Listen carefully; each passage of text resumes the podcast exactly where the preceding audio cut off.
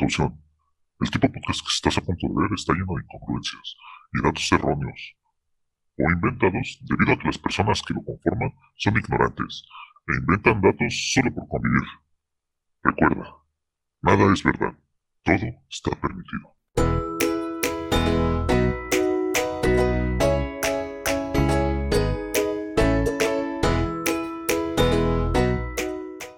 ¿Qué tal, frikis de Pascua? Bienvenidas y bienvenidos a un nuevo episodio de Easter Geeks. Este episodio número 23.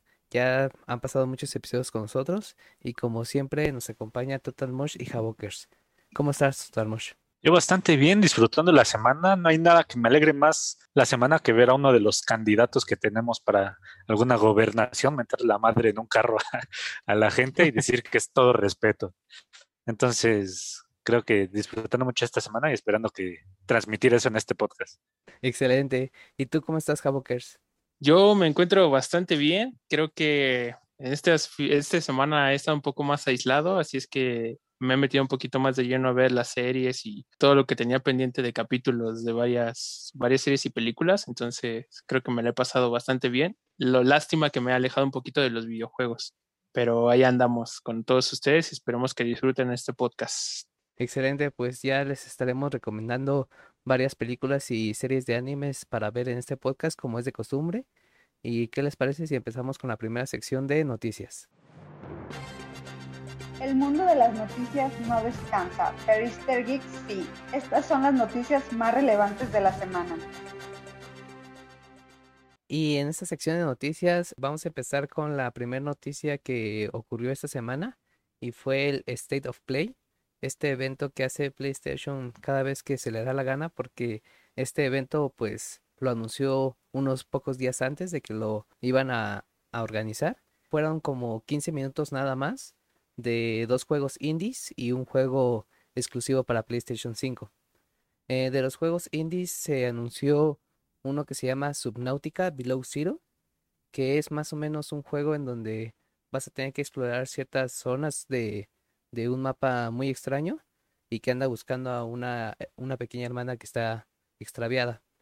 Y el segundo indie, como tal, no es nuevo, es el juego de Among Us, que anunció su llegada para PlayStation 4 y para PlayStation 5. No dijeron el mes ni la fecha exacta, solamente dijeron 2021. Y hagan de cuenta que estos dos eventos o dos juegos indie solo duraron como 3 o 4 minutos de la presentación. Y después se pasaron 11 minutos hablando de, de Ratchet and Clank. Y creo que eh, varios como que esperábamos un poco más, un poco más de noticias o que el evento durara un poquito más. Y bueno, a mí, a mi parecer, como que sí salí un poco decepcionado de ese evento. Que a pesar de que el juego se ve muy padre, que vas a poder viajar entre mundos y es algo como muy exclusivo de PlayStation 5 poder cargar diferentes mundos muy rápido. Aún así siento que el evento como tal me decepcionó. Eh, ¿Ustedes qué, qué, les pareció el evento? Tú, Total Mosh, viendo de una perspectiva del, del otro lado que, que, juega Xbox, ¿qué tal te pareció este evento de State of Play? Pues me pareció interesante un poquito. Eh, lo de Among Us, pues creo que ya se había anunciado desde ese tiempo, no recuerdo bien. Y es que desde mi punto de vista es como que siento que son, fueron esos juegos que se fueron como a los mesecitos y ya se fueron dejando, pero sé que aún, aún tienen un chingo de gente que lo juega, ¿no? Ya he visto luego que todavía hay niños o youtubers y eso que lo, que lo siguen jugando y pues creo que va a ser esa opción que siempre se tendrá cuando quieres jugar con amigos, creo que es como el, es casi como un juego de mesa que puedes jugar en, en una consola y está, está muy chido si tienes a tus amigos, ¿no? Bueno, también solo, pero como que lo verdaderamente interesante es estar ahí con los amigos platicando con alguien en un chat, y ya no sean conocidos o no, y ya pues ahí tratar de andar disimulando si eres el impostor o no. Entonces, eh, me parece que es esos juegos que ya llegan tarde, como que ya para llegar a otras plataformas, creo que deberían haber salido de, desde un inicio en todas las plataformas. Among Us, eh, no dudo que le vaya a ir bien, pero tampoco creo que vaya a ser así un, un boom como lo fue en su momento en, en, en el año pasado. Y algo que me quedé pensando es, si es por cobrar el juego, no sé qué también le pueda ir, ¿no? Porque como cuando tuvo su éxito Fall Guys de que un chingo de gente lo estuvo jugando en Play, pues fue porque llegó gratis en su eh, sistema de Play Now, Play Plus, no, no recuerdo cómo se llama. Y yo esperaría que ocurriera lo mismo con Among Us, que llegara gratis en ese sistema y pues que ya la gente lo empezara a probar ahí. Que también que el Guys ya se está tardando o se tardó demasiado en llegar a Switch y Xbox y siento que tampoco va a ser así no le ver tan bien como lo hubiera ido en sus primeras semanas y yo hubiera armado mucho más gente que se hubiera encariñado con el juego. Entonces, eh, siento que la gente los va probando y si no llega en Game Pass, a lo mejor Fall Guys lo van a abandonar. Si no llega Among Us eh, en su sistema de Play, lo van a abandonar y pues ya sería cuestión de ver cómo le va a esos juegos. Subnautica creo que es un juego, no sé si es eh, expansión o es secuela, pero según yo ya hay un Subnautica que nada más se llama así, Subnautica entonces, pues está interesante, pero es mucho de, en el género de supervivencia que no me gusta tanto, que es, creo que tienes que buscarte la comida y, se te va bajando la sangre y todo eso si no vas comiendo. Creo que no soy mucho de ese género, solo creo que eh, Minecraft es el único que me ha atrapado, pues contando de más como de ese tipo de juego. Y pues de Ratchet Clank, la verdad, se ve muy bonito, se ve se ve fantástico, se ve que lo que han mostrado es que cargan chinga todo, los gráficos son hermosos, hay un chingo de partículas volando, todo, todo está así estéticamente precioso. Eh, es un tipo de juego que, que en lo personal me, me, gusta jugar, es como un plataformero, disparos así, muy como de apagar el cerebro y nada más diviértete.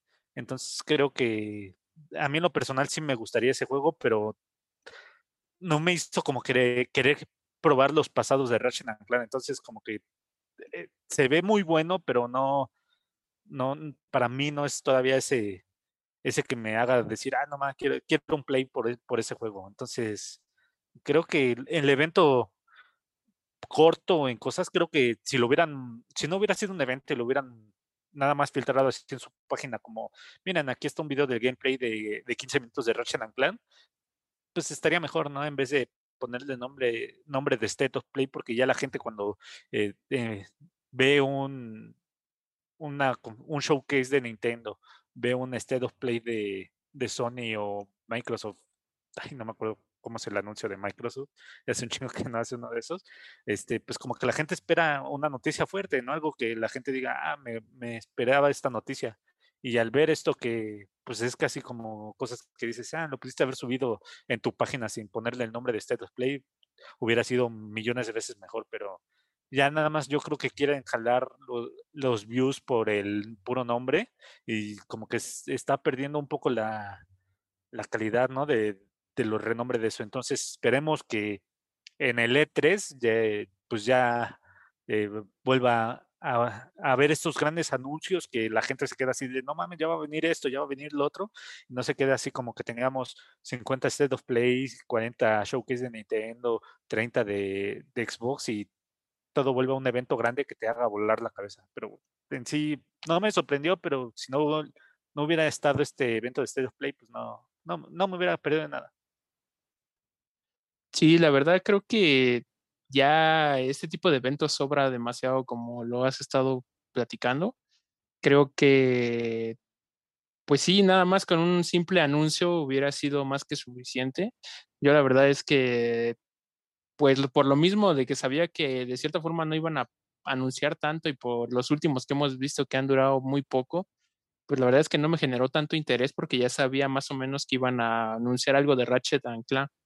Entonces, pues en este momento pues ya lo chequé y pues sí, o sea, realmente no es la gran cosa. Eh, siento que están sobreexplotando demasiado estos eventos, tanto Xbox como PlayStation y pues también, digamos que yo no, he visto inclusive un poco más interesantes los eventos que ha realizado Nintendo, porque pues la verdad es que sí te muestra distintos juegos pero pues como no son tanto de mi gusto, pues tampoco llega a trascender, ¿no? Y pues la verdad es que de este State Play, pues la verdad es que yo también espero el Ratchet and Clank. Creo que sí, para mí sí es un juego, pues que yo recuerdo mucho porque yo empecé a jugar este juego cuando recién compré mi PSP. Entonces jugué una versión, no me acuerdo cómo se llama, pero me gustó bastante. O sea, es un juego que, que sí me atrapó eh, y la verdad es que sí me gustaría darle una oportunidad. Yo sé que probablemente o no sé si vaya a ser simplemente exclusivo de PlayStation, pero si se llega a dar la oportunidad de que se pudiera ver para otras consolas, pues la verdad es que sí, sí lo, lo compraría, porque sí es un juego que sí me gustó bastante y más porque en esos tiempos pues me pasaba horas y horas jugando el juego. Pero en general pues creo que pues ya también espero mejor que en la E3 pues nos den una pues una cantidad de juegos considerables que todos esperamos, porque realmente estar haciendo eventos tan pequeños y todo esto, pues van a generar que el público ya no tenga interés por los mismos y cuando de verdad den alguna noticia importante, pues nadie los va a ver.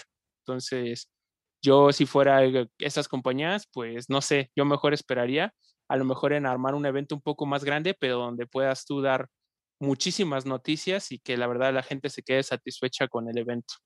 Sí, totalmente de acuerdo con ustedes. Creo que este tipo de eventos ya se está denigrando un poco. Eh, no son como antes. No sé si la pandemia habrá tenido algo que ver, pero los últimos que hemos visto no han gustado tanto como a los fans de cada plataforma.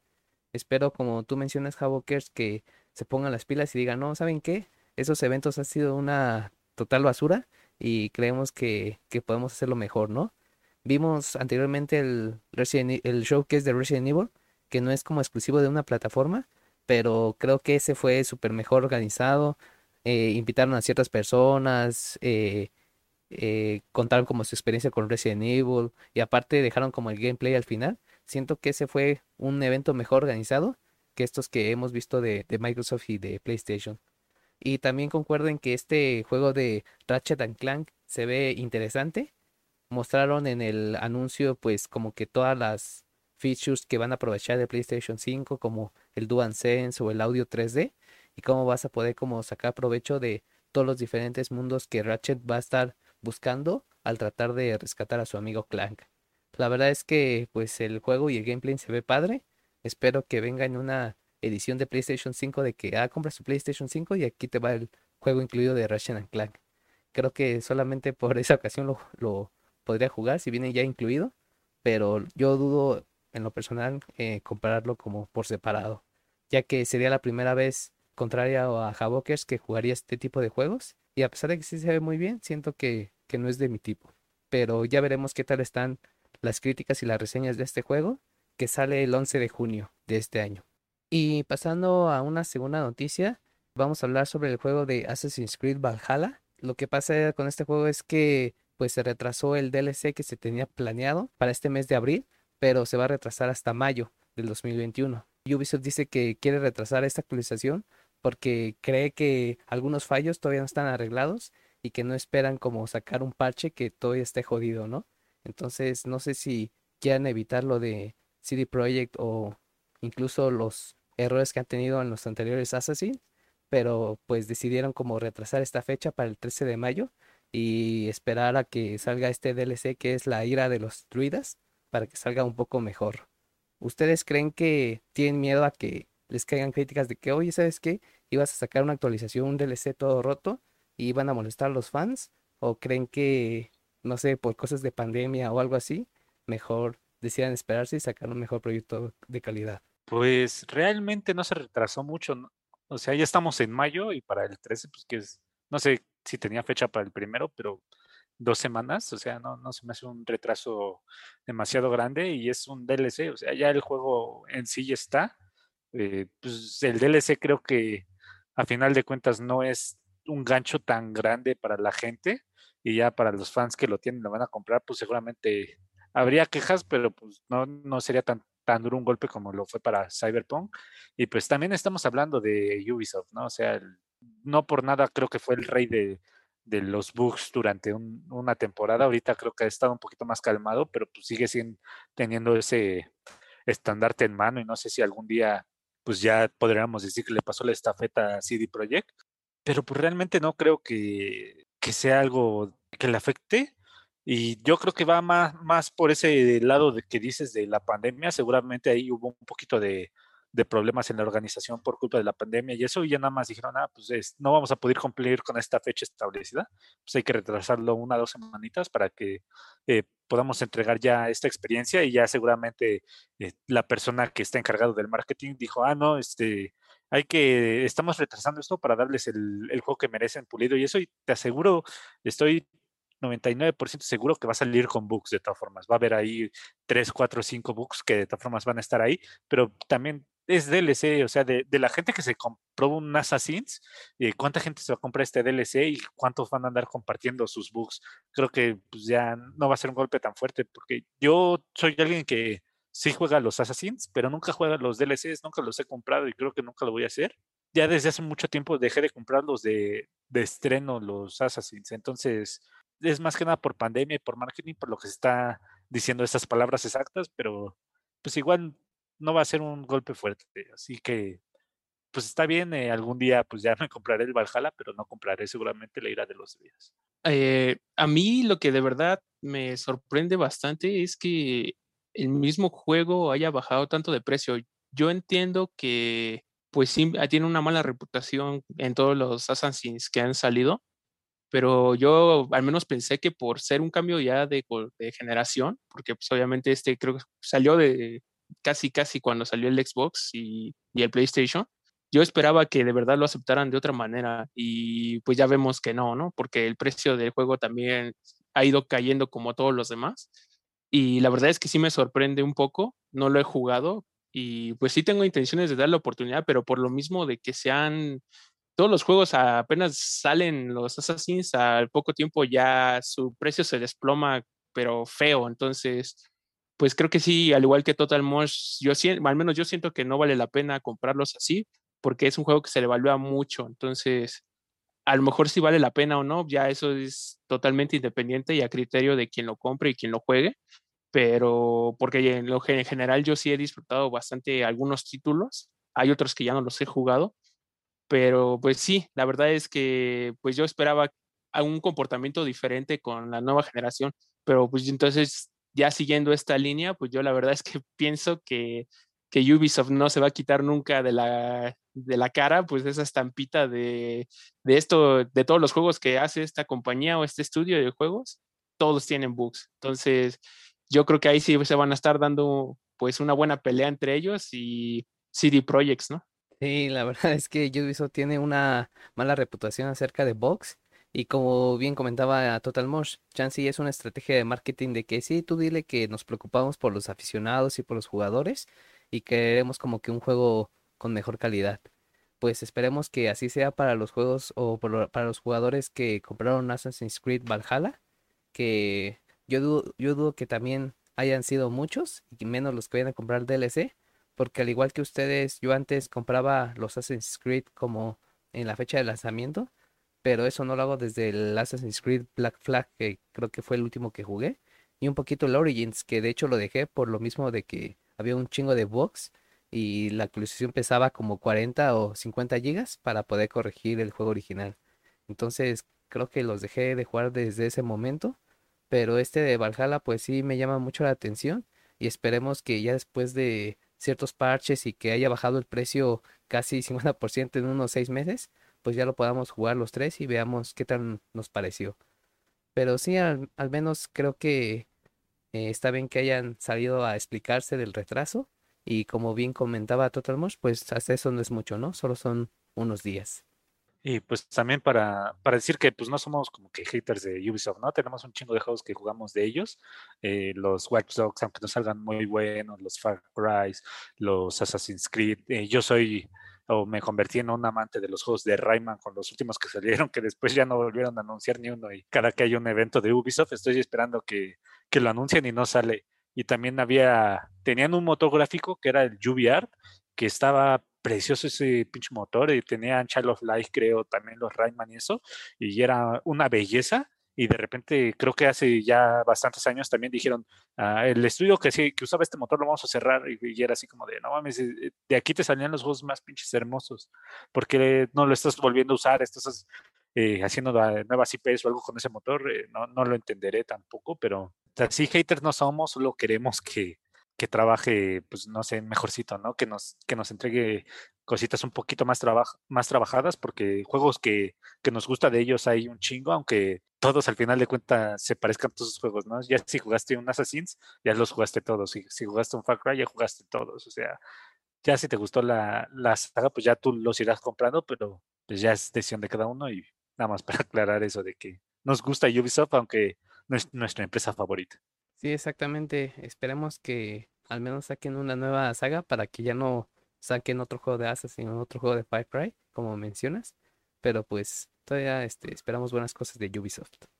Y para nuestra siguiente noticia tenemos que los creadores del juego de Crash Bandicoot 4 sufren algunos despidos, mandaron a algunos de estos desarrolladores a apoyar el proyecto de Call of Duty Warzone. El estudio responsable de, este de Crash Bandicoot 4 es Toys for Bob. Un trabajador de ese estudio mencionó en Twitter que a pesar de que los hayan cambiado de proyectos, agradece que haya trabajo en, este, en estos tiempos difíciles porque ha visto que muchos de sus compañeros han sido despedidos y pues él agradece que aunque lo cambiaron de estudio o de juego, que aún tiene chamba. ¿Ustedes creen que haya sido por temas de que hayan despedido y que estén teniendo menos personas para Call of Duty Warzone?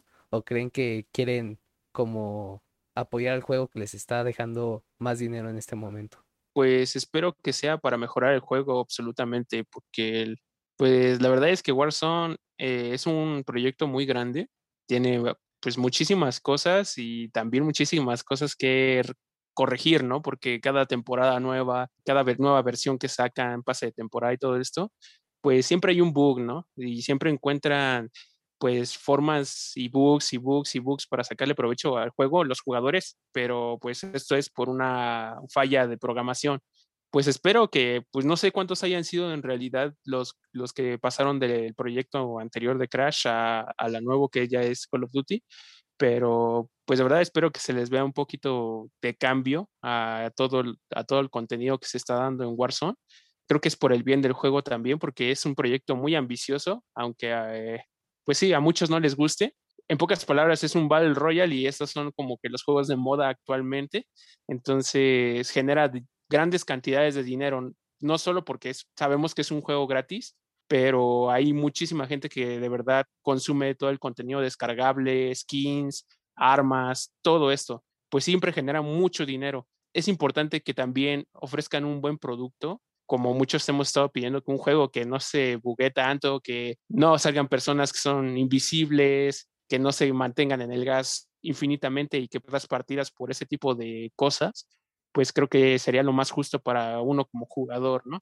Y pues la verdad es que aprecio de cierta manera, bueno, de mi lado, que apoyen también a los desarrolladores, porque pues es cierto que ahorita es muy difícil por la situación y todo esto, pues poder conseguir algún empleo que les hayan quizá transferido a este proyecto, creo que es una forma de continuar trabajando, ¿no? Y creo que eso habla muy bien de, de este estudio pues enhorabuena, que de verdad que yo espero que los desarrolladores sigan aportando más y más de sus conocimientos a, estos nuevos, a este nuevo proyecto o a este proyecto que ya existe, ¿no? que es Warzone. Ustedes saben que yo soy un hater de Warzone, no, no soy alguien que, que, lo aprecie demasiado al juego y me han escuchado quejarme incontables veces de los bugs y que eh, pinches desarrolladores flojos y todo eso, aunque sé que es un trabajo masivo lo que tienen que hacer, pero no hay temporada ni minuto donde no haya un bug que se explota un exploit que nada más hacen para, para que la gente siga ganando o cuántos hackers no siguen habiendo ahí que siguen aprovechando y todo eso. Pues ya ustedes saben que sí soy de la gente que más se queja sobre Warzone y tal vez no en el programa, pero pues sí cuando eh, luego estamos hablando algo así, saben cuántas veces me he quejado y es bueno que ya haya más trabajadores en este proyecto porque seguramente manos les faltaron a los trabajadores y ahorita ya necesitaban ese apoyo, ¿no? Lo que sí espero es que este equipo que tengo entendido de Crash de Toys for Bob, que dicen que hizo muy buen trabajo en Crash 4, que tiene muchos niveles bastante buenos, un apartado artístico bastante grande y todo eso, espero que no se quede solo en el en el apartado de, mira, eh, tenemos 30, no sé cuántos trabajadores sean en Toys for Bob que se cambiaron y que no fueron despedidos. Y que digan, ah, este equipito de 30 que nos trabajamos para acá, todos háganme 100, no, estoy exagerando, 20 skins para esta temporada y los pongan nada más a hacer eso. A ver, ponme el skin de este güey. ¿Ves que ese güey es una pura sombra? Ahora lo azul. Eh, lo quiero rosa, lo quiero así. Con ese mismo skins que de por sí se siente un poquito roto luego en zonas oscuras donde no lo estás viendo bien y es más difícil apuntarle, que te digan, hazme más skins así, que se sientan rotos y que la gente me las tenga que pagar a huevo. Espero que no sea ese su trabajo, porque a mí sinceramente me vale mucho recontraverga los skins, o sea, no voy a comprarme un paquete de 100 pesos por decir, ah, mira, necesito esta arma que cambie de color y que tiene la estampita del dragón. Yo sé que hay gente que sí lo hace y que les encanta y es su manera de mostrar apoyo a este juego, eso yo estoy de acuerdo, si te gusta el juego, apóyalo, ya sea de la forma es gratis, pues cómprale skin o eso de la forma en la que estás ayudando a esta empresa. Pero si estás destruyendo, bueno, desarmando este equipo que te hizo un juego bastante bueno, que no sea para hacerme estas cosas, mínimo, encárgales hacer el siguiente mapa, ¿no? Ya viste que tienen un desarrollo de niveles muy cabrones, pues que te hagan un mapa ya totalmente diferente a Berska o, no me acuerdo con la pronunciación correcta, o ya de plano que sí se sienta diferente la siguiente versión y ya no sea,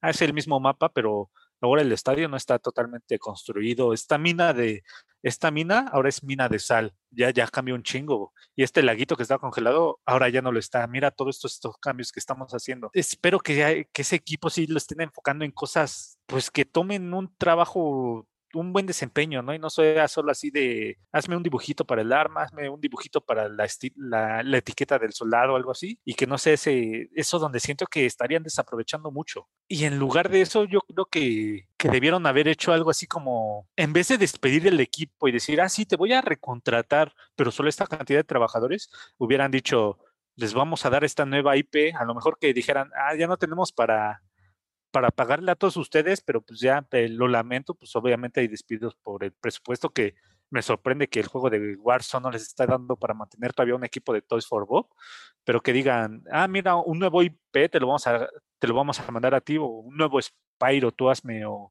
hazme algún nuevo juego, o hazme, o ve trabajando en Crash 5. No sé, en vez de aprovechar ese equipo y desarmarlo para hacer Warzone, pues si ya lo hicieron, como ya lo dije, espero que los estén llevando a un lugar donde sí se aprovechen y no sea solo puro apartado artístico que digan, ah, sí, hazme esta etiqueta o algo así, que seguramente pues, los que son diseñadores gráficos y eso, pues van a decir, ah, pues es mi trabajo, ¿no? O sea, yo no, no me siento desaprovechado porque estoy usando la creatividad, pero si, llevaste a uno de mapas y lo está haciendo hacer eh, o está dentro de un equipo de esto, pues creo que sí estás desaprovechando demasiado eh, las capacidades de cada, de cada sujeto. Entonces, no, no creo que no hay suficiente información para que podamos decir están trabajando en esto, pero espero que en un futuro digan, ven, ven esta temporada 4 de Warzone, este mapa está completamente hecho por este equipo de Toy Sorbo.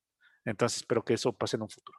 Sí, ojalá que sí, al igual que ustedes, espero que estos nuevos desarrolladores traigan una nueva vista a una temporada de Warzone, ya que estos que se acaban de cambiar de equipo de Crash Bandicoot 4 a Call of Duty, pues se supone que se cambiaron la tercera temporada, que es la que está actualmente y recién acaba de iniciar.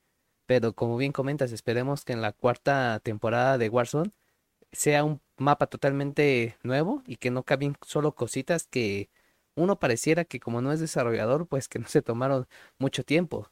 Supongo que sí ha de traer su trabajo detrás, cambiar el estadio por un estadio un poco destruido o algo parecido, pero siento que de tantas personas que lo juegan, creo que también nos merecemos también un poquito más de pues de trabajo en los escenarios y creo que un mapa estaría de poca, ¿no? Tener un mapa totalmente nuevo para ya cambiar un poquito más el mapa de Bernask, que siempre es el que estamos jugando.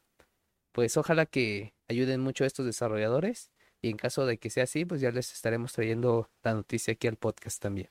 Y hablando de los desarrolladores también de videojuegos, nuestra siguiente noticia nos encontramos que Microsoft va a dar un poco más de ganancia o de porcentaje a los que desarrollen juegos para PC, ya que quiere competir pues de alguna forma con Steam. Equiparar los sueldos a los desarrolladores. Ahora Microsoft se va a quedar con menos cantidad que con lo que se quedaban antes. Más o menos ahora recibirán eh, los desarrolladores 88% de los ingresos netos de las ventas y Microsoft solo se va a quedar con el 12% y ya no con el 30% como lo hacía antes. Entonces básicamente se están quedando con la mitad de sus ingresos.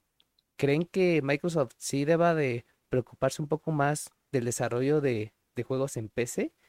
Eso es una. Y otra, ¿creen que sí le pueda competir más o menos a Steam para que no se vayan desarrolladores de Microsoft a otras plataformas tipo Steam? Yo creo que competirle a Steam es muy difícil más del lado del comprador, del consumidor, ¿no? Porque Steam todo el tiempo te está dando descuentos eh, muy cabrones, te está diciendo, toma este juego Let for Dead en 60 pesos, en 50 pesos, en 40 pesos. Y es algo que Microsoft no tiene. También creo que la tienda de Microsoft Store no tiene una un abanico, una biblioteca tan grande de videojuegos como lo tiene Steam. Creo que lo que está tratando de hacer es lo que, si no me equivoco, también ya tiene Epic, que también cobra, creo, nada más el 12% a los desarrolladores que publican sus juegos ahí. Y es tratar de jalar más gente que ponga juegos en su tienda. Tal vez a lo mejor esto se podría después ver reflejado en que ya los juegos puedan costar un poquito menos, ya como la ganancia de Microsoft es un poco reducida, o tal vez los los desarrolladores van a decir, ah, pues ya esta ganancia, pues ya me la voy a quedar yo y el juego va a seguir al mismo precio. Eh, el chiste es que los desarrolladores se van a ir a donde haya más ganancia, ¿no? Ya, ya lo interesante sería ver si hay más ganancia en Steam que te diga, vendí 3 millones de tus copias, pero las vendimos en 400 pesos. O ya haya más ganancia en una tienda como Microsoft o Epic que diga, vendimos un millón de, de tus copias, pero las vendimos en, mil pesos. Y ya el desarrollador, pues él va a tener que decir, ah, pues sí, estoy ganando más en esta o en esta. Y pues ya sería mucho cuestión de, ver cómo, se, cómo resulta beneficioso para los desarrolladores al final.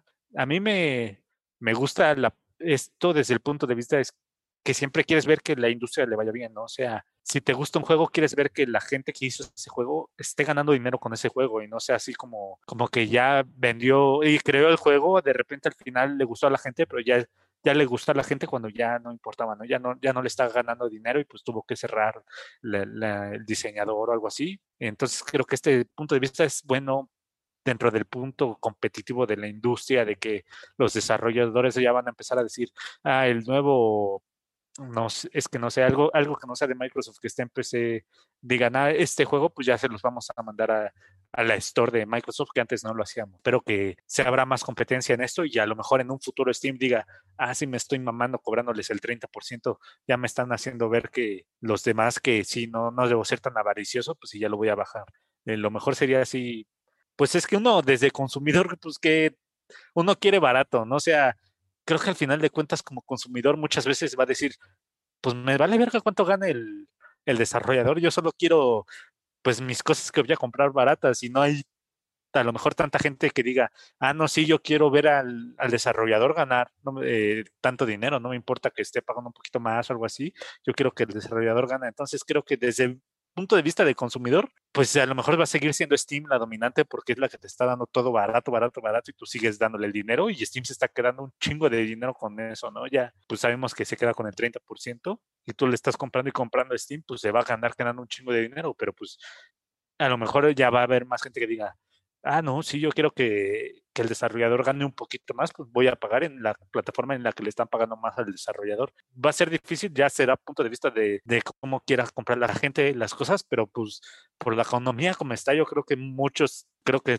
podría incluirme, va a decir, me voy a donde esté barato para mí, no me importa tanto como esté para el desarrollador. Es que no sé, ah, sí me cuesta a mí incluirme en, el que lo quiere barato porque sí quiero todo barato y no tengo dinero pero soy alguien a quien le gusta apoyar a la industria y sí quiero ver que el desarrollador gane. Entonces, para mí se vuelve un dilema, pero pues ya, eh, lo bueno, entre comillas, para mí es que no tengo dinero y pues no me importa la plataforma en donde esté, pues no voy a tener dinero para comprarlo hasta que me lo pongan en descuento cualquiera. Entonces, desde mi punto de vista, sí es un dilema y no por no por la falta de dinero. Entonces, ya sería de, ver qué es lo que opina la demás gente. Sí, la verdad es que sí es un dilema bastante grande. Eh, creo que sí todos estamos acostumbrados, bueno, al menos acá, eh, también en mi opinión personal, pues si uno quiere los juegos baratos, ¿no? Y cuando salen las ofertas de Steam, pues es así como que aprovechar y tratar de acaparar todos los juegos o lo, lo máximo que puedas, pues que para poder jugar muchos más juegos, ¿no? Aunque los tengas ahí en tu biblioteca y no los vuelvas a jugar o no los vuelvas a tocar, pues por el simple hecho de que con 300, 400 pesos mexicanos, ya te armaste de un buen de juegos, ¿no? Que cosa que pues a lo mejor en otras plataformas no es posible, pero pues sí, o sea, yo lo veo esta noticia más a favor de los desarrolladores igual, que creo que es, pues es lo más importante, ¿no? Para la industria de los juegos, porque si ellos mismos ven que, que ellos tienen las ganancias, pues la mayoría de las ganancias son para ellos, pues en verdad, pues yo creo que eso los incentivaría más a ellos para poder seguir produciendo y seguir desarrollando juegos muy buenos y, que valgan la pena, ¿no? Yo la verdad es que eso es lo que yo espero para ellos porque, pues quieras o no, pues si uno se mete como desarrollador o uno está como desarrollador en estas empresas, pues y que no ganes lo suficiente, pues muchas veces te orilla abandonar los proyectos o te orilla abandonar al estudio por lo mismo de que pues no es rentable, ¿no? Para ti. Entonces, pues yo creo que está muy bien esa decisión. Espero que de verdad, pues, si, si esto ya se hizo realidad y todo esto, pues la verdad es que enhorabuena y espero que de verdad, pues los consumidores, pues lo vean un poquito más para, para el consumo y para apoyar a los desarrolladores o ver la forma en la que puedes apoyarlos de otra que no sea a lo mejor tan directamente así, comprándole a uno o a otro, ya sea Steam o otro o, a Microsoft. Pero pues sí, ¿no? Simplemente con adquirir el juego y seguir la, la, franquicia o todos los juegos que vayan sacando, pues creo que eso ya tiene un cierto valor, ¿no? Que creo que es no abandonar a esos desarrolladores que pues están esforzándose demasiado también por, por realizar estos juegos que pues, a todos nos divierte, a fin de cuentas. Coincido totalmente con ustedes, creo que aplaudo esta decisión ya que pues los que más se benefician son los desarrolladores y nosotros nos beneficiamos como gamers pues de ellos mismos, ¿no? De, de, de aquellos que crean los juegos que, que jugamos a diario. Esta ley o esta nueva modificación en Microsoft se va a hacer efectiva a partir del primero de agosto. Entonces, eh, a partir de ese momento, ya van a poder recibir un poco más de dinero. Y me parece súper bien porque ya eliminas como que ese pequeño incremento de costo a Microsoft por ser el intermediario nada más. Porque básicamente es como funciona Apple, ¿no? Que Apple también cobra muchísimo para que las aplicaciones estén en su tienda, pero él se queda con casi toda la rebanada del pastel, que es lo que hacía igual acá Microsoft. Entonces creo que llegaremos a un punto en donde tanto Steam como Microsoft van a poder nivelar los precios y van a poder ofrecer como sueldos o costos justos para tanto los desarrolladores como para los estudios de videojuegos.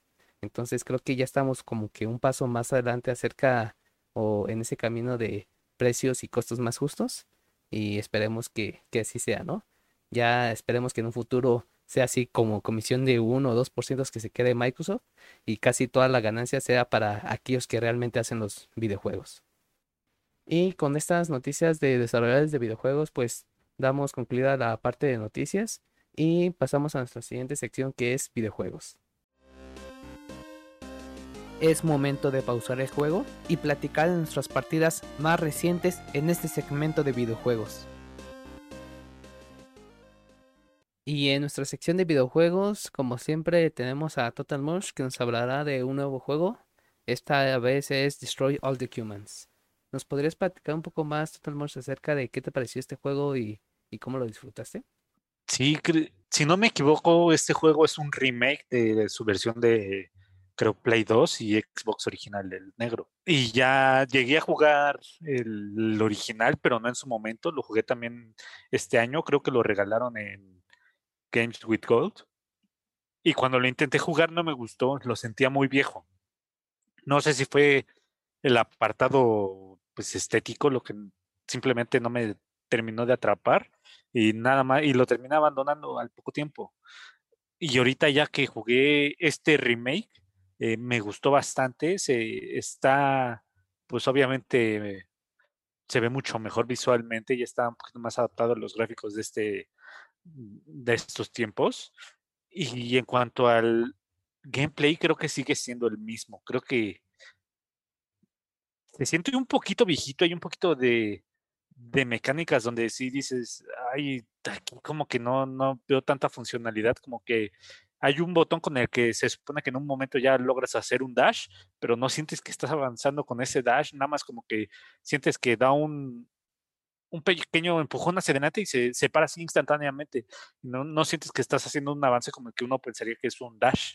Entonces siento que ahí hay pequeñas cositas que pues ya se sienten viejitas, pero aún así está, está bastante divertido. Está nada más, eh, tiene sus objetivos, de repente te dicen infiltrate y ya hay maneras de infiltrarte, puedes eh, pues hacer un holograma de, una persona que copies ahí, te metes en los lugares, o puedes ir saltando de techo en techo sin que te vean las personas, o también hay un botón para que hacer que olviden las personas que te vieron en ese instante y no alerten. Entonces está chistoso que tenga más de una forma en la que puedes hacer las cosas. También hay misiones secundarias ahí pequeñitas que te ayudan a pues hacer un poquito más dinámica las cosas y ya, ya queda en ti si lo quieres hacer así o no. Solo hay emisiones así como en específico que te, que te digan eh, no seas detectado y de ahí en fuera puedes hacer una masacre cuanto tú quieras. Entonces, creo que sí está bastante divertido, pero para mí es uno de esos juegos que, que juegas apagando el cerebro, nada más eh, entras en modo automático y empiezas así como a decir, ah, qué cagado, sí ah, qué cagado, sí. Y como a, la media hora dices, ah, estás repitiendo lo mismo, pero qué cagado. Y ya, ya sí te ayuda a desestresarte un rato. Eh, eh, también es bastante cortito, creo que no dura más de, de cuatro o cinco horas en total la historia principal. Hay eh, cosas secundarias que pues así, pero para mí no, no me llamó tanto la atención como para hacerlo eso. Acabé la historia y ya, me, para mí el juego se acabó y lo borré. Y algo que sí es que todo parece muy fácil hasta el jefe final. El jefe final está bastante pesado. Ahí sí les diría, traten de mejorar lo mejor que puedan. Más que nada, la nave espacial está como que la parte más difícil. Y pues obviamente también mejore, mejoren a Submarciano. Pero fuera de eso, pues, creo que todo lo demás es, es como para jugarlo sin, sin pensar estrategias ni nada de eso. Entonces, denle una oportunidad. Entró recientemente en Game Pass, así que va a estar bastante tiempo en Game Pass. Y pues yo ya personalmente le di su jugada y ya eh, voy a ir a lo que sigue esta semana. es que ahí, ah, van a llegar bastante juegos, pero yo creo que me voy a concentrar en, Resident Evil. Eh, pero también a Game Pass va a llegar eh, Dragon Quest Builders 2, que es como un Minecraft, pero en el universo de Dragon Quest. Va a llegar FIFA 21 y van a llegar bastante otros juegos. A lo mejor también me compro Cotor 2 porque nunca lo he jugado. Entonces, eh, no sé si tenga algo que, que contarlas en la semana que viene porque a lo mejor me saturo tanto de juegos que no acabo nada o a lo mejor nada más me concentro en, en Cotor 2 y tratar de acabarlo antes de Resident Evil. Así que eh, pues ya, ya veremos este, qué es lo que viene. Y de Destroy All Humans yo creo que le doy tres estrellas porque está entretenido y todo eso, pero al final de cuentas pues sí ya lo puedes dejar que se vaya el juego sin jugarle y no te pierdes nada. Sí, claro, ya es un juego pues que salió hace muchos años y como bien comentas solo fue un remaster de pues mejorar la calidad de los paisajes y del marcianito de la nave espacial, pero pues la jugabilidad y las misiones y todo eso pues siguen siendo lo mismo. Pues ahí lo tienen Frikis de Pascua, está en, en Xbox Game Pass para quienes lo quieran jugar. Y con esto terminamos la sección de videojuegos y pasamos a la siguiente sección de Watchando. Las series y películas nunca terminan. Por eso, a continuación sigue nuestro Guachando semanal. Y pasando a la siguiente sección de Guachando, pues esta ocasión vimos una película muy buena y muy clásica que salió ya hace tiempo, que es la de El Origen o Inception en inglés. Y es una película que pues es dirigida por Christopher Nolan. Esta vez que la volví a ver, sí, no me acordaba de muchas cosas, y la verdad es que está muy bien hecha, ¿no? Te arman la historia muy bien desde el principio de por qué Mr. Cobb pues está tan obsesionado por cumplir este proyecto con el señor Saito para poder volver a ver a su familia, cómo explican lo de la mecánica de los sueños, si se puede o no hacer un sueño dentro de un sueño y hasta cuántos niveles puedes entrar en la mente de un humano para poder crear pues diferentes dimensiones o, mundos dentro de, de la mente del, del infiltrado. Entonces creo que es una excelente película que aborda muy bien la historia y la mecánica de los sueños también está muy padre. ¿Ustedes qué opinan acerca de esta película? ¿Sí la recordaban tan buena como la vieron en su momento? ¿O qué les pareció otra vez que la, que la vieron? Yo cuando la vi la primera vez, pues sí me dejó bastante impresionado la forma en la que pudieron plantear tanto cómo una persona puede entrar a otra y a otra y así en varios niveles. Creo que eso fue lo más fascinante y hasta la fecha creo que cuando la volví a ver, pues se me hace algo extraordinario y la verdad es que me encantaría, pues no sé en realidad si se puede hacer o no en la vida real, está muy cabrón, ¿no? O sea, si se pudiera hacer, creo que sería algo que me gustaría intentar alguna vez. Todo el, cómo te planteas la, historia desde el principio. Sabemos que pues, estos cuates quieren quitarle algún como una parte confidencial al señor Saito, por lo cual pues lo meten en un sueño y lo hacen creer que ese sueño, pues él tiene el control, ¿no? Y en realidad hay gente externa que está tratando de manipularlo para poder sacar esta información a la luz. Entonces, te das cuenta de lo tan cabrón que pueden ser los sueños, ¿no?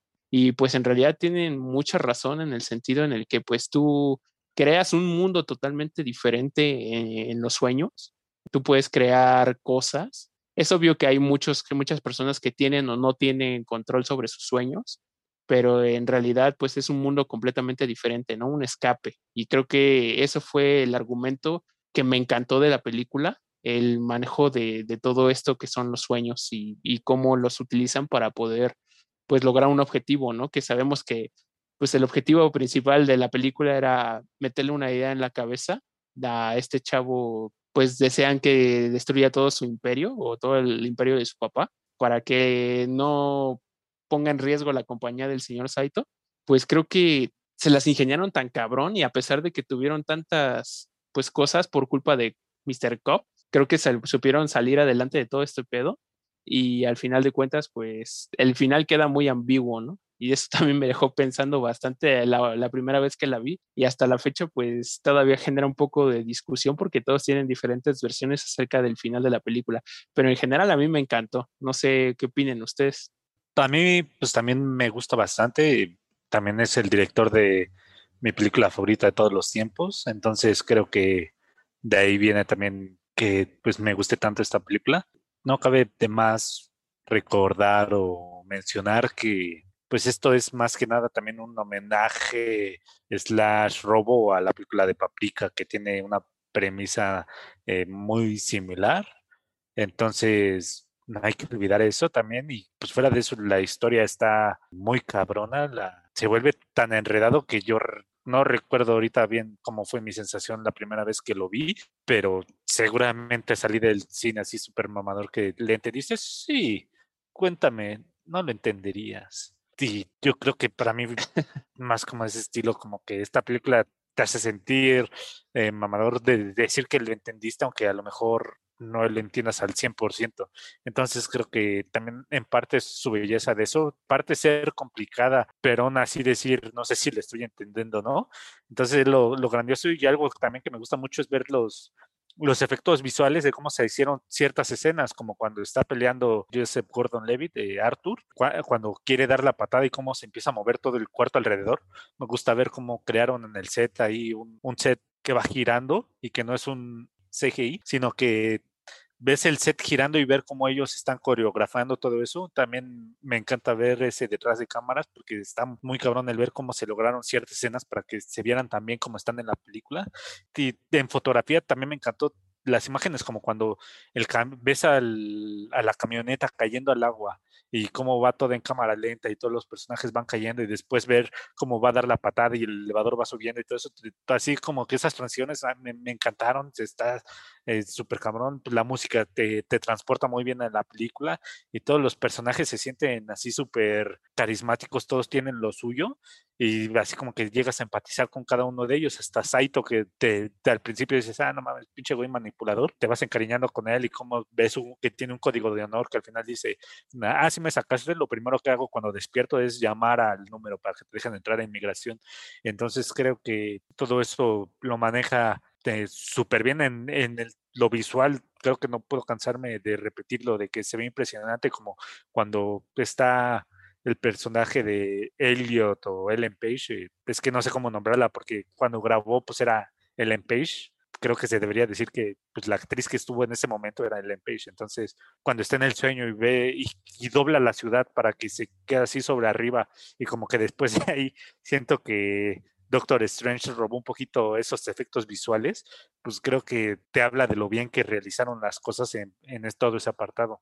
Es una película así que no deja de volarme la cabeza cada vez que la veo y aunque ya, ya lo he visto en varias ocasiones y sé más o menos lo que viene, si no, no me deja de impresionar volverlo a ver. Y, me encanta volver a vivir la, historia así. No, no, es una película que vería así demasiadas veces, también es un poquito pues pesada en duración, son un, poquito más de dos horas o dos horas cerradas. Y, y, al final de cuentas, pues sí, sí se siente, pero estás tan centrada en la historia, pues que, que te empieza a perder junto con ellos, ¿no? Entonces creo que es una película que sí yo recomendaría a todo el mundo para ver, pero entendería si la gente me llegara a decir, ah, no está tan chida como dijiste, ¿no? O sea, podrías eh, tener los matices de que la amas o la odias, pero es entendible cualquiera de los dos puntos que hagas. Yo estoy del lado de que ama la película y creo que así me voy a quedar hasta que, hasta que me muera.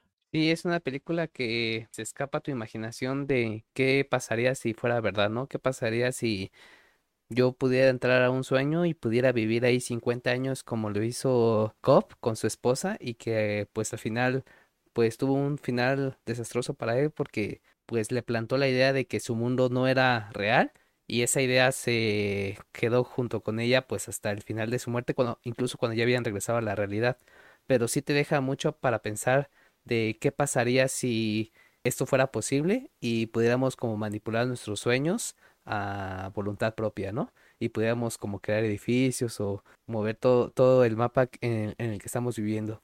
Creo que es una película increíble y también está muy bien hecha, ¿no? Qué bueno fuera que Christopher Nolan hiciera todas las películas de, este tipo porque creo que si le hubiera tocado a otra persona hacer Inception, creo que no lo hubiera logrado también como, como él.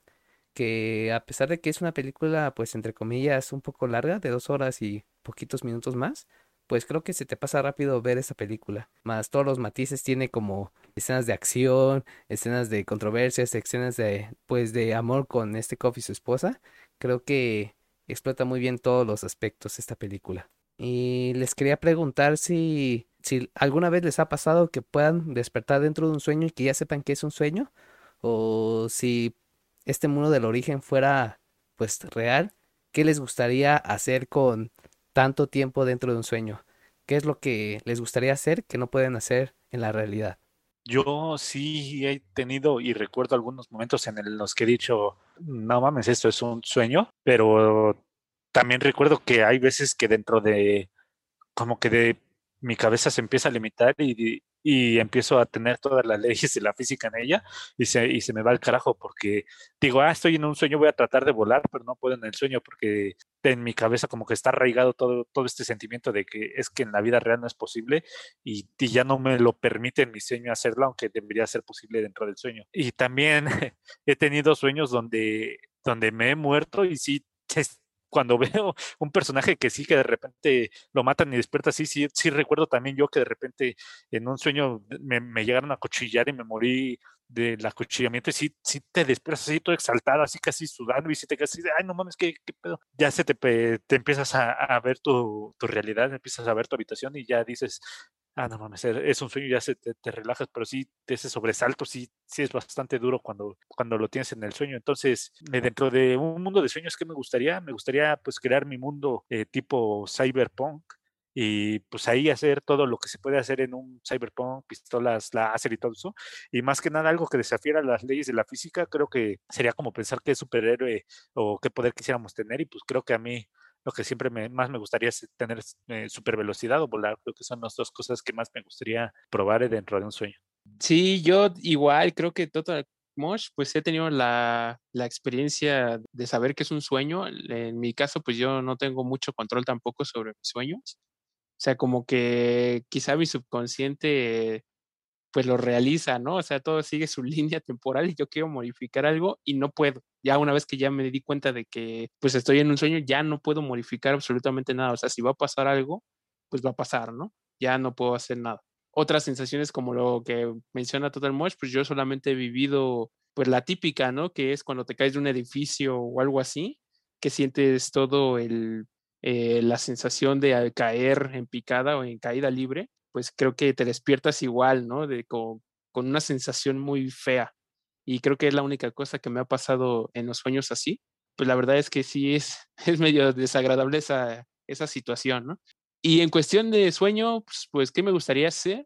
Pues no sé, yo siento que vivir una vida dentro de un sueño, así como pasó en la película, por si en este caso de Mr. Cops. Con Pues salario creo- mínimo.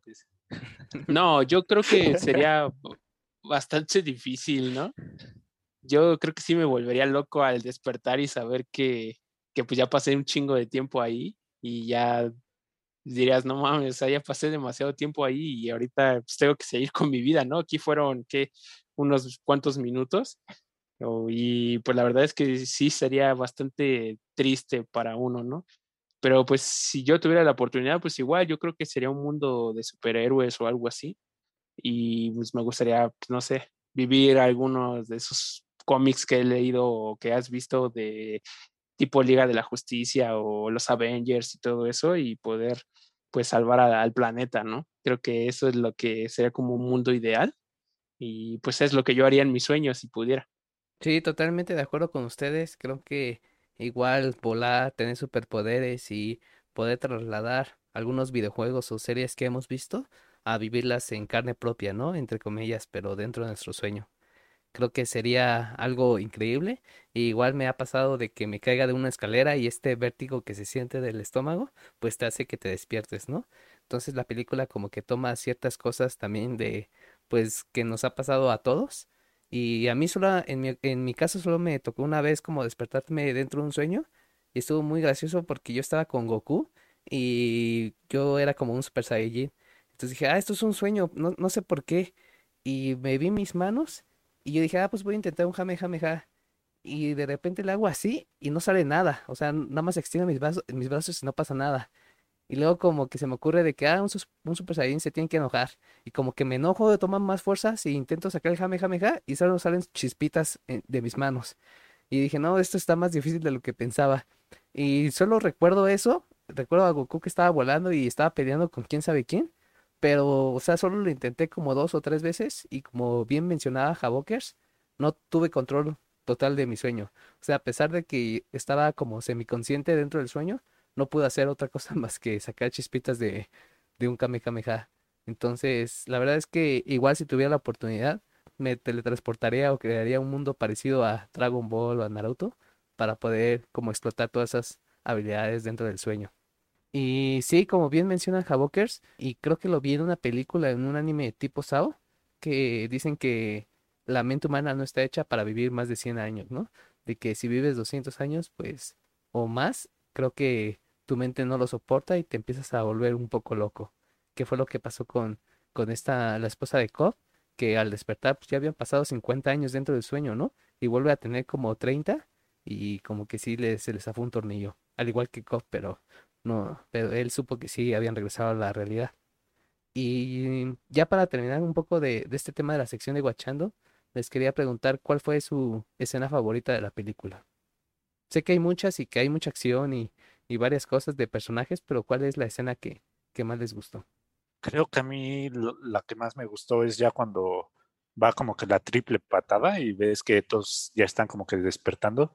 Es como que en el momento donde estás de mayor tensión, en lo que ves cómo está cayendo la camioneta, cómo está subiendo el elevador y aparte estás esperando ver qué es lo que hay dentro de la bóveda, ¿no? ¿Qué es, qué es lo que, que esa gran revelación, qué es lo que hará que este personaje pues ya logre abandonar ese, ese deseo que tenía por el dinero y empecé a hacer su propio sueño y creo que es lo que más me gustó y todo siento que pues, está mm, bellamente grabado y todo se, como que llegan, es como el momento cúspide en el que dices, eh, no mames, está realizando todo. Entonces creo que me quedo como con esa escena. Sí, yo creo que eso es como que, pues, cómo culmina todo el trabajo, ¿no? Yo la verdad es que tengo muchas escenas favoritas. Creo que en realidad es, no lo puedo decir toda la película, pero pues mientras vaya, iban haciendo todo su plan y todo esto, creo que es lo que más me encantó. O sea, cómo cada quien tenía que hacer su chamba y todos lo hicieron, ¿no? Eh, claro, hubo un buen de contratiempos y de cosas que no tenían previstas, como el que tuviera cierta protección a los sueños o a que alguien estuviera en sus sueños y, y que si morían pues iban a quedar en el limbo, ¿no? Creo que eso fue pues la parte más interesante, el ver que, que a pesar de todo eso, ellos podían continuar y continuar con, a pesar de todas las adversidades que se encontraban, ¿no?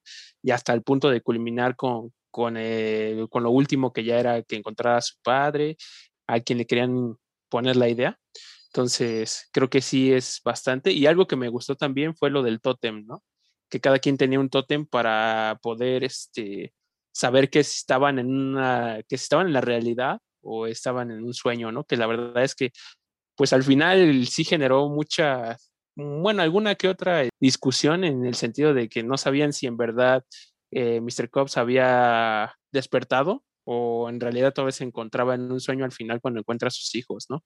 Pero pues la verdad es que pues sí se ve claramente cómo su tótem pues se empieza a detener, ¿no? Entonces, pues yo me quedo con ese final de que en realidad pues Mr. Cobb sí pudo salir y pudo eh, reencontrarse con sus hijos, ¿no? Aunque pues muchos piensan y también hay opiniones que dicen que no lo hizo, ¿no? Y él solo se quedó atrapado pues en su mente y que por fin pudo ver a sus hijos, pero pues ya depende de cómo le quieras dar tu sentido a la película, pero esas fueron las partes más importantes que me gustaron.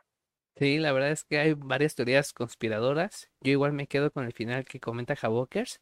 Al final de la película vemos como el tótem de, de Cobb, que era también el tótem de su esposa, empieza a tambalear un poco, ¿no? Y como a la mitad de película él lo vuelve a, a girar el tótem, cuando lo graba, lo, cuando lo guarda en la caja secreta de su casa de su esposa, y ese se mantiene girando por siempre, ¿no? Sin tambalear. Entonces, a pesar de que haya teorías conspiradoras que también son suenan interesantes, pues yo me quedo con el final de que sí vio a sus hijos. Y pues podremos hablar muchísimas cosas. La verdad es que es una película larga y que incluye un buen de eh, escenas y teorías y cosas del sueño. Pero pues no nos da tiempo para tanto, tanta historia en el podcast. Así que quisiera saber qué calificación le dan a esta película. Quieren yo empiezo ya aprovechando. Yo le doy 5 de 5. 5 de 5 cops. Porque la verdad es que la historia, los personajes, la trama, las escenas son increíbles y la aparte la actuación de Leonardo DiCaprio también es, es, es muy buena. Entonces yo le doy 5 cops de 5. Yo le doy 4.5 de 5 Tom Hardys, solo porque no es mi película favorita de este director. Entonces siento que si manejara puros 5 con toda su filmografía, pues ya como que no, no sería así como que ya no tendría una favorita dentro de algún director. Entonces creo que solo le quito esa media, media estrellita, medio Tom Hardy, solo por el hecho de que no es la que más prefiero de el director, aunque sé que la que más me gusta no es la mejor del director, pero aún así pues ya está en gustos eso y nada más por eso le quito ese medio Tom Hardy. Sí, yo pues concuerdo con Ramrodo. Yo le daría 5 de 5 totems porque es una película bastante completa a pesar de que, pues sí, dura bastante y puedan decir que está un poco pesada, pero la verdad es que está muy disfrutable y tiene elementos pues para toda la gente que le gusta la acción y también pensarle bastante a las cosas, por lo mismo de que está un poco enredada, como lo decía Total Mosh, pero la verdad es que está muy buena y yo sí la consideraría entre una de las favoritas. Excelente, y con esta gran recomendación, para ustedes, frikis de Pascua, pues seguimos con nuestra última sección que es anime. Todos los animes tienen voz. Y nosotros la escuchamos y compartimos. Esta es nuestra recomendación de anime. Y en nuestra última sección de anime les traemos un anime relativamente corto, tiene 10 episodios y lo pueden disfrutar en Netflix. Devilman Cry Baby. Y trata de nuestro protagonista Akira Fudo, que es un estudiante cualquiera, como siempre en todos los animes, y que de pronto llega a su mejor amigo Ryu a hablarle sobre demonios y que van a reclamar el mundo sobre los humanos. Entonces, pues se lleva a Akira a un club nocturno en donde últimamente se ha estado organizando una, una fiesta que se llama Sabat y es una fiesta pues un poco loca van muchos chavos e incluso personas mayores a tener sexo, a entrogarse, a bailar, un chingo de cosas. Y de repente, pues su amigo Ryu empieza a sacar un cuchillo y empieza como a matar o a rajar a varias personas del, del club nocturno como para sacar a los demonios, porque a los demonios les gusta la sangre. Entonces este cuate de Akira se queda como diciendo de que, oye, ¿qué estás haciendo? ¿O por qué lo haces? Y de la nada eh, estas personas que estaban bailando ahí, emborrachándose, se empiezan a convertir en demonios. Les salen este cuatro patas, crecen demasiado y empiezan como a comerse a los demás de la fiesta. Entonces llega un punto en donde estos humanos tratan de comerse a su amigo Ryu y Akira como por arte de pues de salvar a su amigo por instinto, se atraviesa y quiere salvarlo enfrente de un ataque y ahí es cuando Ryo grita, "No, Amon, que es un demonio." Dice, "Amon posee a este Akira para que lo conviertas en demonio." Y de repente Akira se convierte en este demonio Amon. Ya después en la historia se supone que logra controlar a este demonio y no se convierte totalmente, sino es como mitad humano y mitad demonio. Tiene los poderes y capacidades físicas de un demonio, pero pues todavía tiene un corazón humano. Básicamente así empieza la historia de cómo este Akira, que es mitad humano y mitad demonio, colabora con su amigo Ryo para poder como acabar todos los demonios de, que viven en el, en el planeta. Bueno, esa es la, la, idea principal, aunque ya después pues puede pasar otra cosa. Eh, básicamente esta sería la introducción al anime The Devilman Cry Baby. Si les gusta o algo así lo pueden ver por Netflix. Y después de esta pequeña introducción y como siempre lo hemos hecho en los podcasts, ya a partir de aquí pues vamos a empezar a hablar un poco más del anime y un poco más de spoilers. Entonces si no se quieren como enterar de qué es lo que pasa al final y durante toda esta historia de Akira, pues les decimos gracias y si nos quieren acompañar aún sabiendo eso, adelante. Antes de entrar en el tema, quiero resaltar como Ramrodo en su introducción a la fiesta la catalogó como un poco loca. Entonces no quiero saber a qué tipos de fiesta va Rodo para que eh, sexo, asesinato, homicidios, transformaciones demoníacas y drogas lo denomine un poco loca. Entonces, creo que necesitamos un anime, pero de Ramrodo en, en algún momento. Estaría muy cabrón, ¿no? Un poco mucho loca, la verdad. Es que sí, pasan muchísimas veces en ese tipo de fiestas. Ya lo llamaría una puta locura, pero, pero no sabemos también cuál sea la vara de Ramrodo. O sea, ha de estar muy cabrón la vara de Ramrodo para que, que ya yo creo que ya para Ramrod es una fiesta con el Chapo y Salinas para. Pero ya fuera de, fuera de eso, ya entrando en el tema de del anime, siento cada vez cuando vi este, hace un chingo que lo vi, pero ahorita que, que volví a ver eh, el anime, como que sentí que tenía un chingo de simbolismos que no entiendo porque no sé interpretarlos. Y sentí que de repente en, en tan solo la fiesta siento que al menos dos, tres demonios eran un si- simbolismo de, de algo, pero como que no le supe dar de interpretación y siento que durante todo el anime hay un chingo de cosas de este tipo y más en el final que, que siento que yo no, no sé interpretar, pero como que ahí están, ahí están y yo estoy así como de, esto significa algo más profundo de lo que solo me están mostrando, pero no sé qué es, entonces siento que que dentro de ese rubro como que tiene algo muy parecido a Evangelion en ese sentido. Y, y creo que eso también puede volverlo un anime de culto si no lo es ya.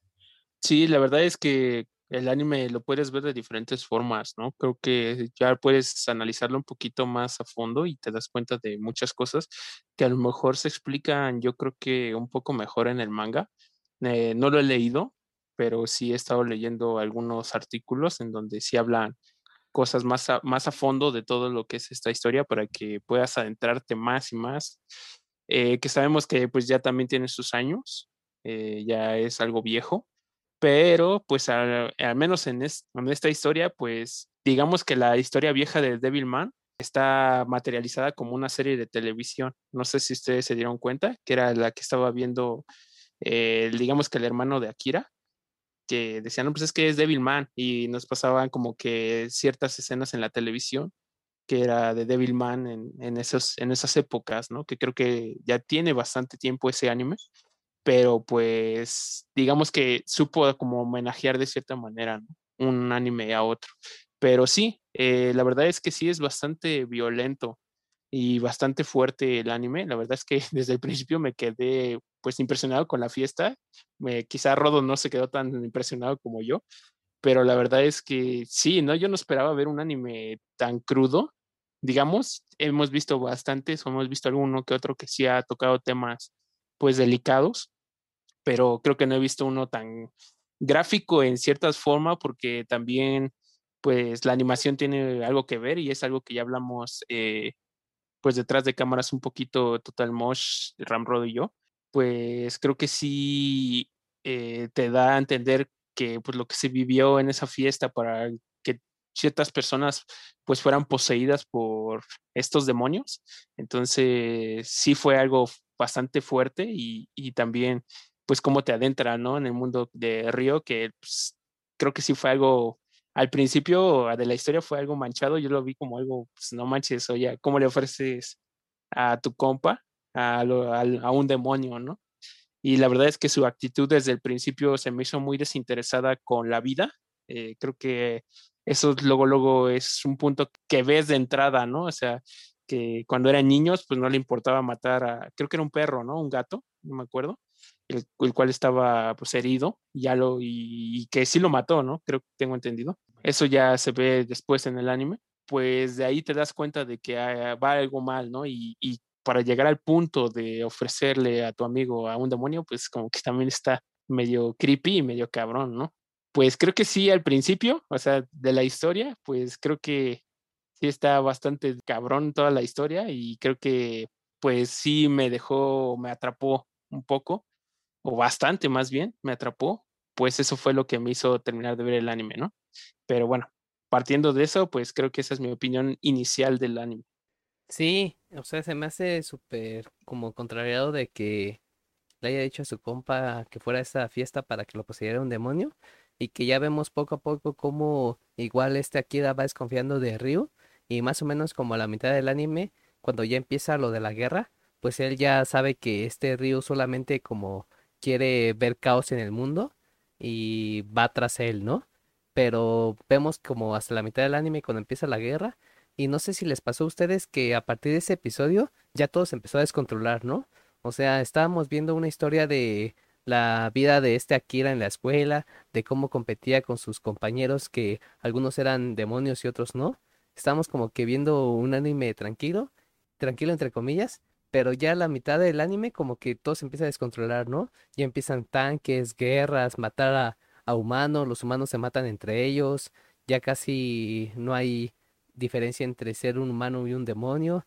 Ryu también como que empezamos a ver que dice, ah, ¿por qué hago esto? O sea, de chiquito pues veía que este cuate siempre me apoyaba, pero ahorita no tengo muy claras mis razones. ¿Qué es lo que les pareció este cambio o radical en la historia. No sé si les pasó lo mismo que yo, pero a la mitad del anime, cuando ya empieza lo de la guerra, si de por sí el anime ya estaba un poco loco, creo que ahí se volaron la cabeza, ¿no? Porque ya estábamos viendo mucha sangre, peleas entre humanos y empezamos a conocer un poco más la historia de, de Ryo que mencionó Havokers, que al final pues no es un humano como tal, ¿no? ¿Qué les pareció todo este cambio radical de la historia? ¿Ya el anime sí los preparó para este cambio o también les explotó la cabeza? De hecho, es un poquito después, si no me equivoco, creo que es por el episodio 8 donde se empieza todo el, descontrol. Entonces tienes como que siete episodios donde dices, ah, va a ir a lo mejor por este camino el anime.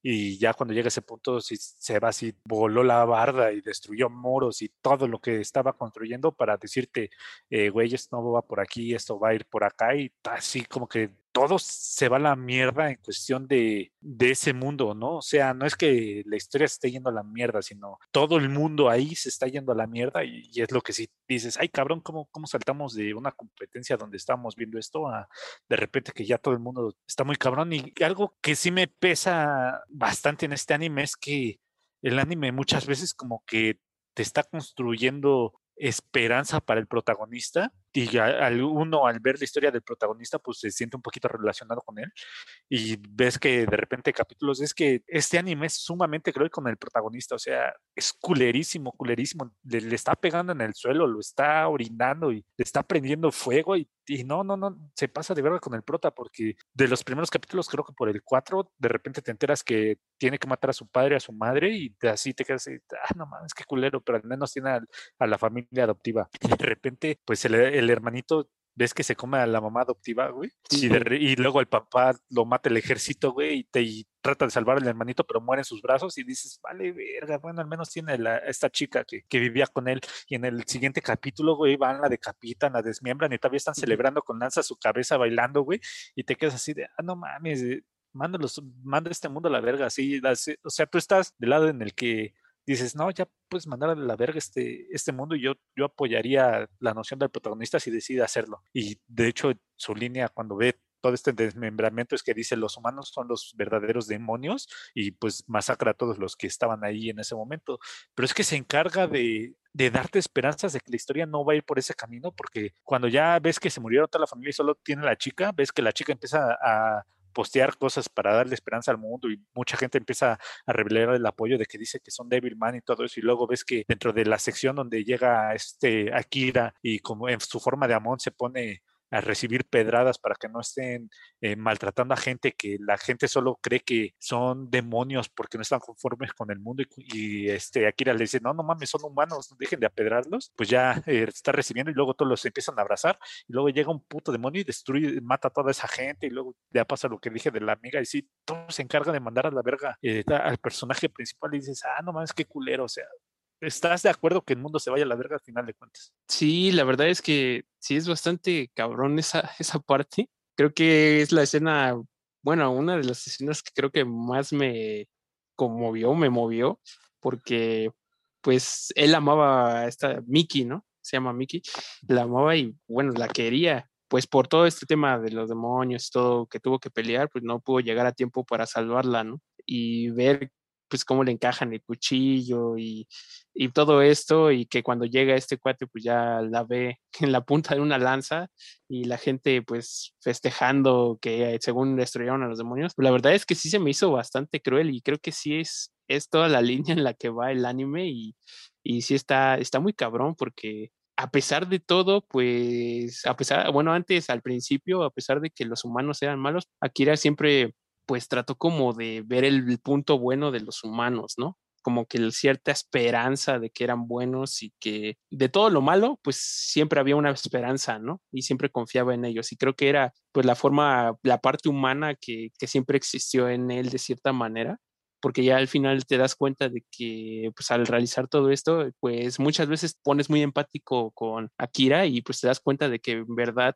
pues la gente mala pues muchas veces somos nosotros mismos, ¿no? Creo que sí te metes en un dilema más allá de que sea un simple anime, en esta parte yo creo que sí es un tema pues ya moral y de lo que tú ves en la sociedad y en toda la humanidad que creo que hay veces que sí te llegas a preguntar o te llegas a convencer de que nosotros somos el verdadero problema, ¿no? Ya viéndolo en todas las cosas que tú ves que pasan en el planeta, pues al menos aquí en el anime, pues igual, lo mismo, yo, yo me sentí identificado en esa parte, pues de ya no creer, ¿no? Porque él peleaba demasiado y por eso quería defender a los humanos, pero pues ya después de esto, creo que se destruyó totalmente su esperanza y, y que fue algo de lo más fuerte del anime, ¿no? No sé qué, cómo lo vieron ustedes. Sí, es algo muy fuerte. Puedes ver aspectos de ética, moral, eh, fantasía, incluso religioso, ¿no?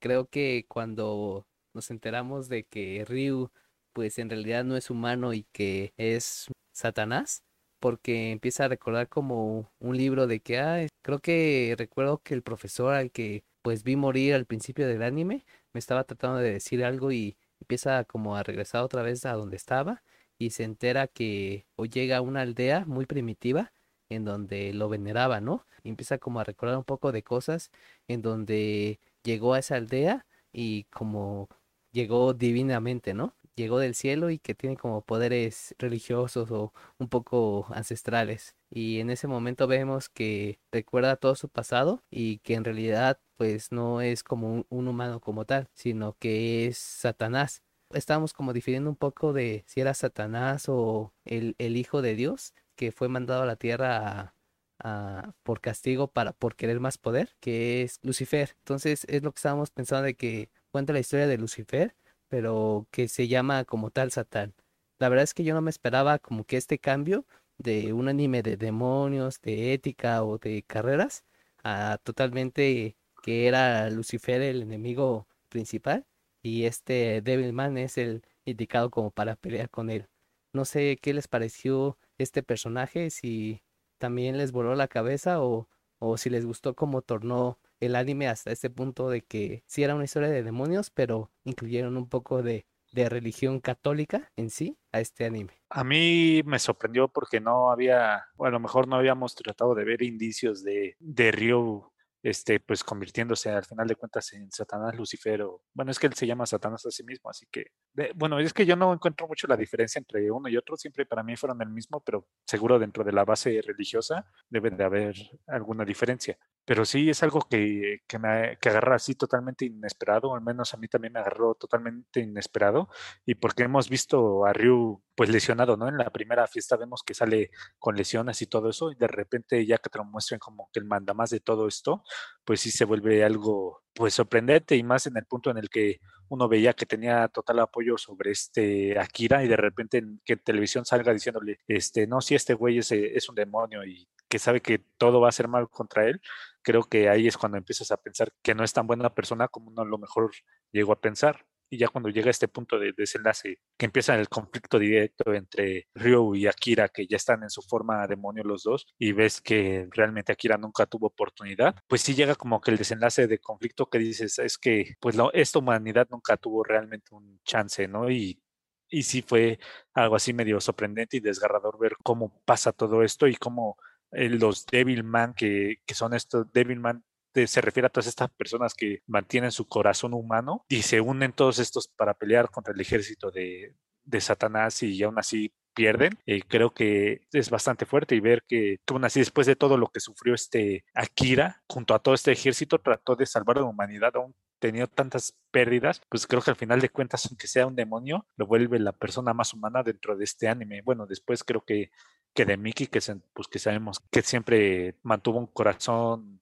firme, puro y todo eso. Entonces creo que es duro todo este anime. Y lo que creo que deja con ápices de esperanza el anime es que parece que es como que un, un mundo cíclico o, está todo destinado a repetirse porque vemos que post créditos después del último capítulo, vemos que en realidad lo que pensábamos que era la luna es una tierra ya pulverizada y pues se queda como una luna y en realidad eh, las nuevas tierras yo creo que son las que crea eh, Dios para, pues no sé si tratar de mantener la humanidad o más bien crear algún ser que combate contra este Satanás. No, no sabría bien decir cuál es el contexto ya después claro de este mundo, pero vemos que Satanás ya había tenido una pelea y te cuentan que quedó herido y no logró ganar y es la primera luna que vemos. Entonces cuando termina este Devilman vemos que hay dos lunas y hay otra tierra. Entonces creo que a lo mejor es un ciclo sin fin entre una lucha de, de Amon contra Satanás,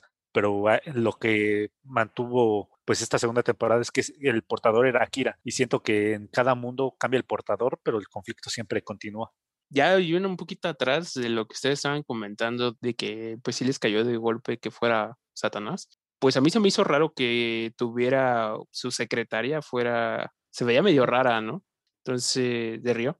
Entonces, yo la verdad es que dije, ah, este es un demonio, este no es humano. Entonces dije, ¿cómo puede él o cómo tuvo contacto él con un demonio mucho antes que con Akira, ¿no? Antes de convertirse él en demonio, en Devilman como que ya cuando vi eso, ya como que se hilaron todo, todos esos puntos que yo ya tenía como que el duda. Entonces, pues sí, ya le dio sentido al por qué, ¿no?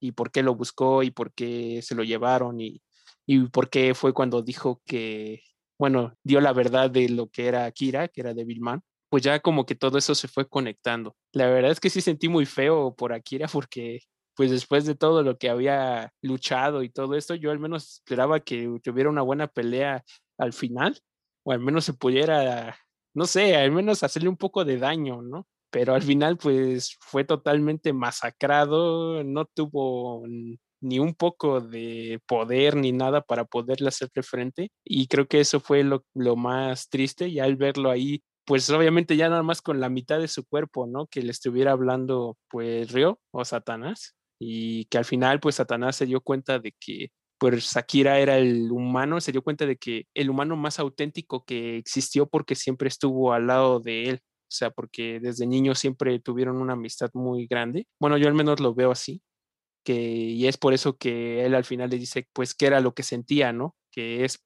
pues yo creo que el sentimiento del amor que un humano puede sentir por alguien más, pues sí se mete en temas bastante escabrosos, ocultos y medio profundos, si así tú lo quieres ver así. La verdad es que me, gustó mucho el anime y, no sé si va a haber una continuación, me encantó completamente y si saldría, aunque sea una película que yo sé que ya hay varias antiguas, pero, o ovas más bien.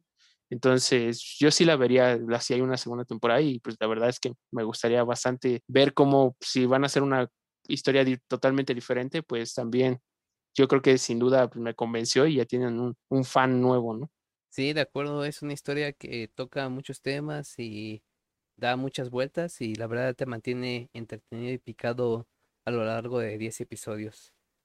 Y ya terminando un poco concluyendo este anime en general, ¿qué les pareció o qué calificación le darían a Devilman Crybaby?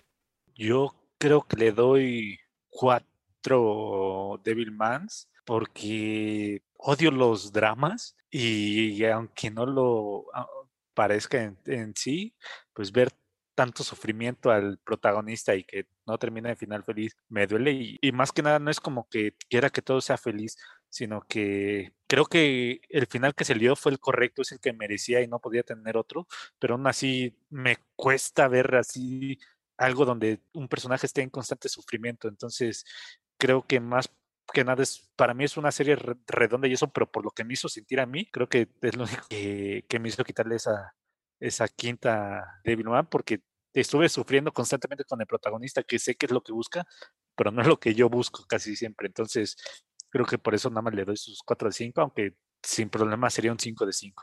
Sí, yo, pues en esta ocasión yo sí le daría un 4.5 a Mons, porque en realidad, pues nada más fue por temas un poco más de opinión personal, que es en cuestión un poquito de la animación. Eh, lo personal, yo sé que ya hablamos pues, detrás de cámaras con Total Mosh y, Ramrodo, pero pues siento que me quedó un poquito de ver. Eh, sí me gustó, pero pues en lo general a mí como que siento que le faltó algo. Pues solamente por tema de animación o bueno, bien los dibujos y todo esto, entonces pues yo nada más le daría esa calificación, pero en general toda la historia me gustó. Sí me hizo sufrir en cuestión de pues también ver todo lo que estaba pasando y todo eso, pues es parte de, ¿no? Y, y la verdad es que me convenció totalmente, entonces me encantó el anime. Yo creo que también le daré una oportunidad a ver las versiones anteriores, que sé que ellas son también de demasiado tiempo atrás, entonces pues también no puedo esperar una super animación o, o algo así, pero pues me ya me generó un poco más el interés, porque la verdad es que yo ya lo había visto antes, o sea, imágenes o pequeños fragmentos de, del anime, pero antiguo. Siempre me llamó mucho la atención. Y ahorita que ya tuve la oportunidad de ver, aunque sea una nueva versión, la verdad es que sí, me encantó. Entonces, solo por ese pequeño tema que quizás es absurdo, pero pues por eso yo le doy una calificación de 4.5.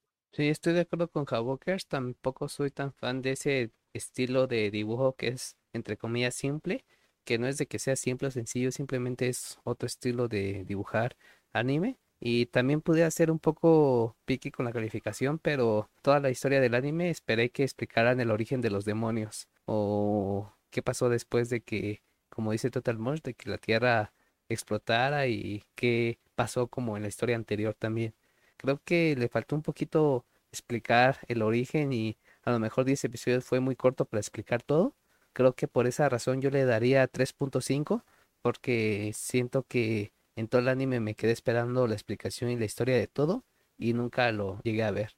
Puede sonar un poco radical, pero como que me gustan mucho que las historias o el anime esté bien desarrollado. En mi caso le doy 3.5 Satanás de 5.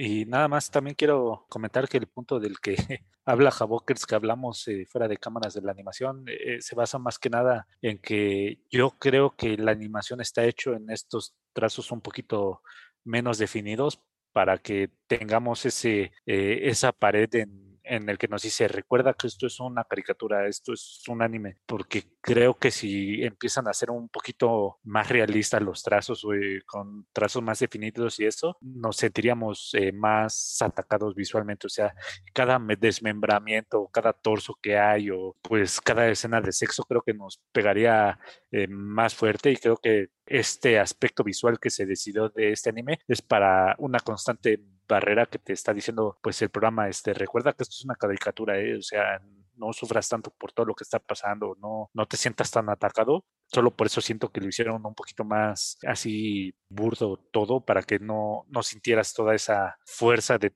todo lo, lo potente del gore que está, más que nada. Sí, la verdad, si tuviéramos más diseño, pues impactaría muchísimo más. Si de por sí ya todas las acciones y situaciones que vemos en el anime son muy fuertes. Pues ahí está, Frikis de Paz, con nuestros comentarios de este anime. Si son de esas personas que le sufren un poco de ver ciertas situaciones fuertes o incluso son menores de edad, pues no lo recomendamos tanto. Entonces, por favor, véanlo bajo su propia responsabilidad. Y con esto damos terminado la última sección de anime de este podcast. Esperamos que se la hayan pasado súper bien y que les hayan gustado nuestras recomendaciones tanto de anime como de Watchando. Recuerden que nos pueden encontrar en cualquier plataforma de podcast, en Spotify, en Apple y en Google Play también, como Easter Geeks, una producción de Gululup.